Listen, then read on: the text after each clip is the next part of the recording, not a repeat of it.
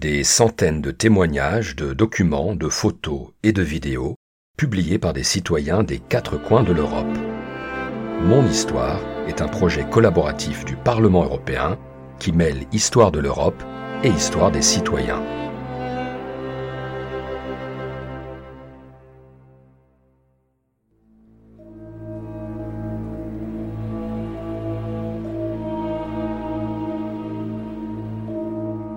Le 9 septembre 1939, la Wehrmacht occupe Mojina, une localité proche de la ville de Poznan. S'ensuivent alors représailles et arrestations, mais aussi massacres à grande échelle. L'année 1943 sera de loin la plus terrible. Les occupants allemands ont en effet eu vent du mouvement de résistance à Mojina. L'une des familles victimes de représailles est la famille Jejewicz. Jestem wnuczką Marianny Pazgrat z domu Jerzewicz. Polska katolicka rodzina Jerzewiczów, zamieszkująca w Mosie... Je suis la petite fille de Marianne Pazgrat, née Jejewicz.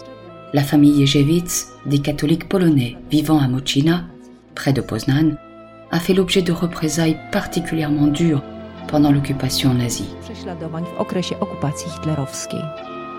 Certaines rumeurs folles circulaient, d'après lesquelles il y avait à Mojina une organisation qui cherchait à empoisonner et à tuer des Allemands. Des médecins, des pharmaciens et des sages-femmes furent accusés des crimes les plus fantaisistes. Des aveux tout sauf spontanés étaient obtenus par la torture la plus brutale. Les détenus étaient ensuite déportés à Auschwitz et dans d'autres camps, d'où aucun d'entre eux, ou presque, ne revint. W styczniu 1943 roku wśród En janvier 1943, mieszkańców Mosiny 46 habitants de Moshina ont été arrêtés, dont un certain Roman, le frère aîné de ma grand-mère. Lors de son arrestation, il avait 53 ans. Il a été déporté par la Gestapo, mais nous ignorons où. La famille n'a plus jamais eu de nouvelles de lui. Rodzina nigdy nie otrzymała o nim żadnych informacji. En septembre, une vague d'arrestations visa plusieurs dizaines de personnes en représailles aux activités clandestines des Polonais. On parla alors de l'affaire de Mojina, encore méconnue aujourd'hui, une blessure qui, pour les habitants de Mojina, ne s'est jamais refermée. Des familles entières, parents, frères et sœurs, enfants, même des nourrissons, furent arrêtés en représailles aux activités présumées contre l'occupant. Najliczniejsze aresztowania mieszkańców Mosiny nastąpiły we wrześniu 1943 roku. Aresztowano całe rodziny wielopokoleniowe. C'est en septembre 1943 qu'ont été arrêtés le plus grand nombre d'habitants de Moshina. Des rafles visèrent des familles entières, parents, enfants, petits-enfants, toutes générations confondues. Le 9 septembre 1943, la famille Jejewicz est arrêtée. Léonard avait alors 29 ans, Hieronym, 27 ans, Ludwika, 49 Ludwig, i jego syn 49 ans, Edmunda, 20 et son fils Edmund, 23 ans. Tous les hommes sont emmenés au camp voisin de Jabikovo, krótko puis, après un bref passage par le camp d'Auschwitz, à Mauthausen. Un seul d'entre eux en a réchappé. Toutes les personnes arrêtées font l'objet du même chef d'accusation. Danger pour la nation allemande. Les femmes sont elles aussi embarquées. Stanislava, la femme de Roman, 54 avait alors 54 ans. Elle est morte à Auschwitz l'année de son arrestation, le 26 décembre 1943. Helenę Elena avait miała 18 ans. 18 lat. Elle est morte à Auschwitz le 17 décembre 1943. Klarę Clara avait quant à elle 38 ans. 38 lat. Elle est morte à Auschwitz le 13 janvier 1944. 1943 roku. Leokadię Szuligę z domu Jerzewicz. Leokadia Chuliga, née Jejewicz, avait 38 ans. Elle est morte à Auschwitz le 4 janvier 1944. Obóz w Auschwitz przeżyły. Aniela, Les seuls rescapés du camp d'Auschwitz sont 25 lat Aniela, aresztowania, qui avait alors 26 ans, numéro de matricule 6448, 6, 7, 4, 4, 8, Sabina, et 22 Sabina, qui avait aresztowania, 22 ans, numéro de matricule 6, 8, 6, 8, 7. Elles ont été libérées le 2 mai 1945. Les dates de décès des femmes portent à croire qu'elles sont mortes de faim et de froid. Elles n'ont pas survécu plus de 4 mois à leur internement en camp. W obozie przetrwały zaledwie około czterech miesięcy.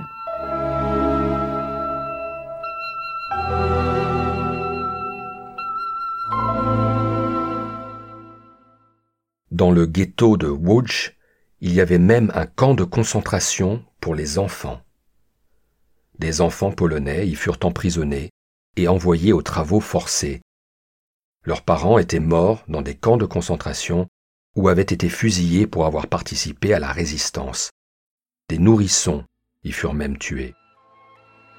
Les adolescents étaient envoyés à Auschwitz lorsqu'ils atteignaient l'âge de 16 ans. Gestapo następnego dnia po dorosłych wróciło po bez opieki. Après avoir arrêté les adultes, la Gestapo est revenue le lendemain pour emmener les enfants séparés de leurs parents. Edouard, 4 ans, et Georgie, 2 ans. Gabriella, une tante âgée de 16 ans qui était venue s'occuper des garçons, a elle aussi été arrêtée. Les enfants ont été emmenés à Lutz, dans un camp pour enfants. Ils en ont réchappé.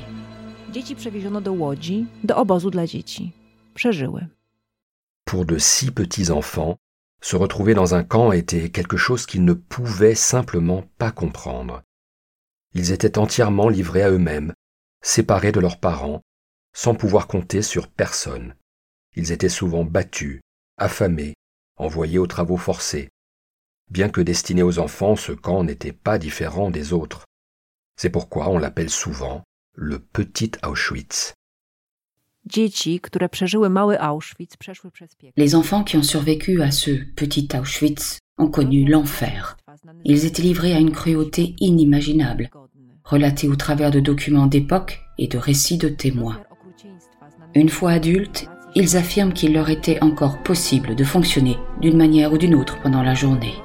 Cependant, la nuit, les cauchemars les hantaient. Tout leur revenait en mémoire, même si leur internement dans ces camps remontait à leur plus tendre enfance. Mimo, że do obozu trafili jako małe dzieci.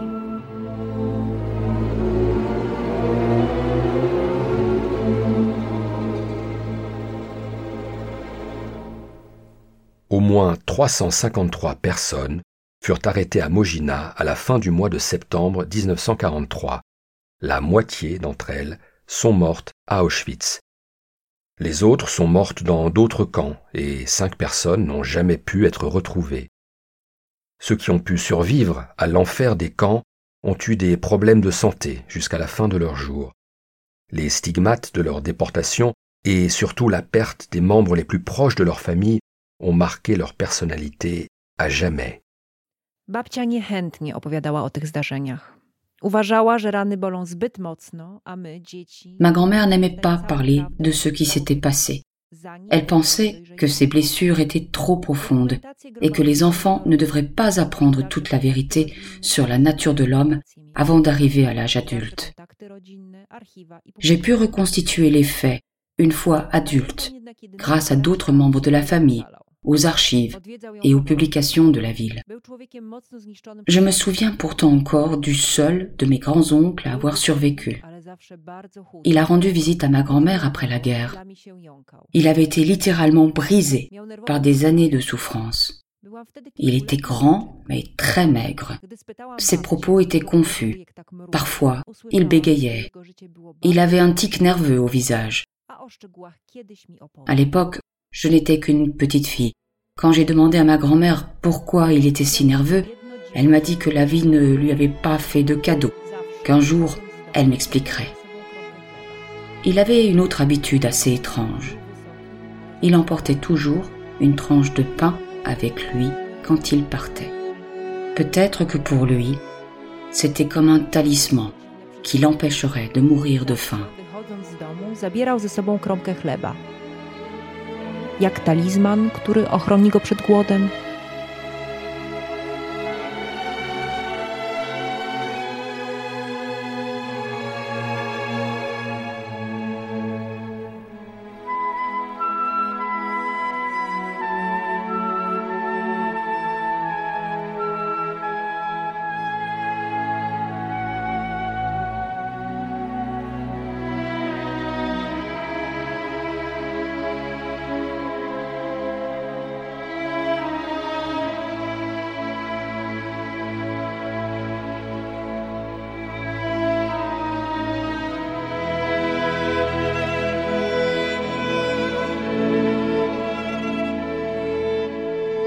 C'était Mon Histoire, un projet mené par le Parlement européen en coopération avec des personnes de toute l'Europe.